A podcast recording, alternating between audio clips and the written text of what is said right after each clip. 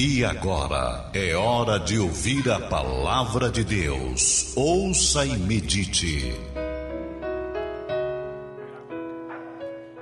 Meu querido amigo, meu caro irmão, a palavra de Deus nos fala no Evangelho segundo São Lucas, no capítulo de número 22, a partir do versículo 54, diz-nos assim: Então Jesus o repreendendo e levaram e meteram em casa do sumo sacerdote. E Pedro seguia-o de longe. E havendo-se acendido o fogo no meio do pátio, estando todos assentados, assentou-se Pedro entre eles. E como certa criada, vendo-o que estava sentado ao lado do fogo, puseram os olhos em Pedro e disseram: Este homem estava com Jesus. Porém, Pedro negou, dizendo: Mulher, não o conheço. E, em um pouco depois, vendo outro, disse: Tu também És um deles? Ao que Pedro respondendo disse: Homem, não sou. E passado quase uma hora, um outro afirmava, dizendo: Também este verdadeiramente estava com Jesus, pois também é galileu. E Pedro novamente disse: Homem, não sei o que dizes. E logo entrando estando ele ainda a falar, cantou o galo. E, virando-se, o Senhor Jesus olhou para Pedro e disse: Pedro, lembra-te que eu te falei que antes que o galo cantasse, me negarias três vezes? E saindo Pedro para fora, chorou amargamente. Meu querido amigo, meu caro irmão, o personagem bíblico chamado Pedro, um homem de muitas controvérsias, de muitos altos e baixos, de muita fé e também de muita dúvida.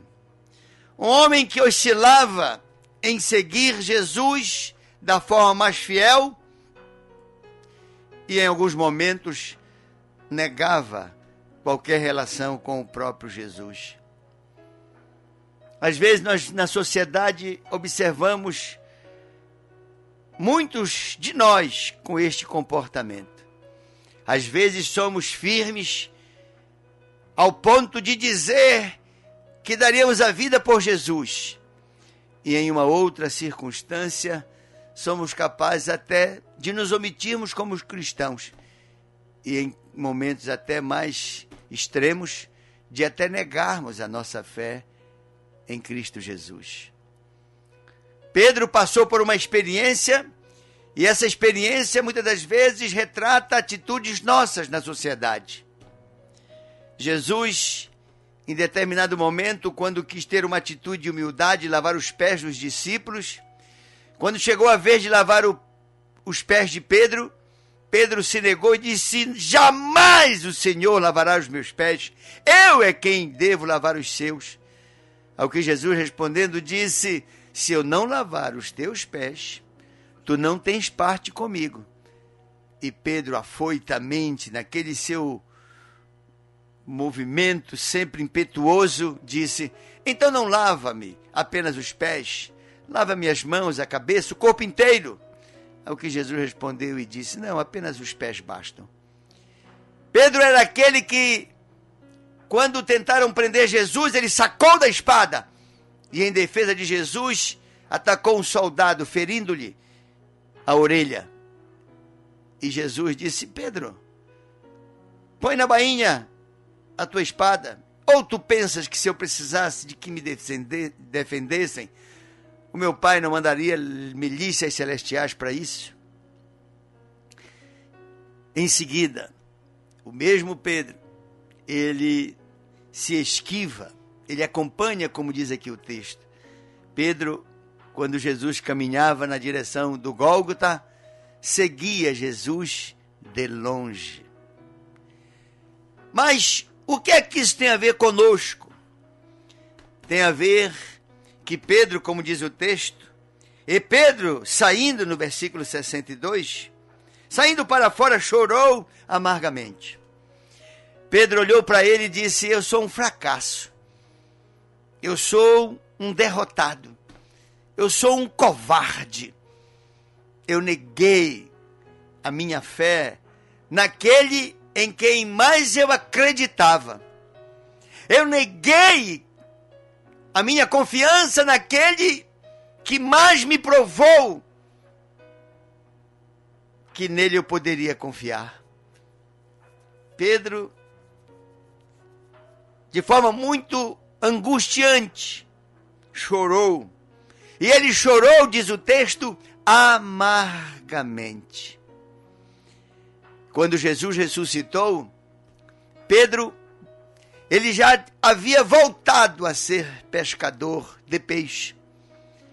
Em determinado momento, quando Jesus o convocou para, para ser um discípulo, depois um apóstolo, Pedro já não era mais pescador de peixes. Ele agora era um discípulo de Jesus e era pescador de homens, de almas. E quando Jesus morreu, ele tão acabrunhado, tão envergonhado, ele foi embora. Mas o que foi que aconteceu? Quando Jesus ressuscitou, quando Jesus começou a se apresentar ressurreto, provando que havia predito, quem foi que ele procurou? Pedro. Ele disse: Onde está Pedro? E Pedro já havia voltado para a sua profissão anterior. E Jesus foi lá com ele, lá onde ele já estava pescando novamente. Pedro ficou impactado. Pedro imaginou que Jesus o havia procurado para ridicularizar, dizer: Tu és um covarde, tu és um frouxo, tu que prometeste me defender, fidelidade até a morte, me negastes três vezes. E aí o galo cantou.